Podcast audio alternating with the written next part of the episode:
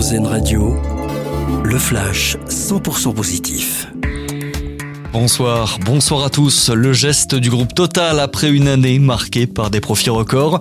Depuis ce matin et jusqu'à la fin de l'année, le litre de carburant va être plafonné à 1,99€ le litre de carburant et ce dans toutes les stations Total. C'est un passage obligé chaque année pour les présidents de la République. Emmanuel Macron est au salon de l'agriculture aujourd'hui. L'occasion pour le chef d'État de faire plusieurs annonces, notamment avec la mise en place prochainement d'un plan de sobriété sur l'eau pour face à la sécheresse en cours dans de nombreux départements français. Le président de la République a également invité les distributeurs, les grandes surfaces à réduire leurs marges pour mieux rétribuer les agriculteurs et leur permettre de faire face à l'inflation la mobilisation de tout un pays pour soutenir l'Ukraine en Lituanie. Ce sont près de 14 millions d'euros qui ont été levés dans le cadre d'une collecte nationale. Une somme qui va permettre à l'Ukraine d'acheter entre autres des radars tactiques, des radars qui serviront à se protéger des raids aériens russes.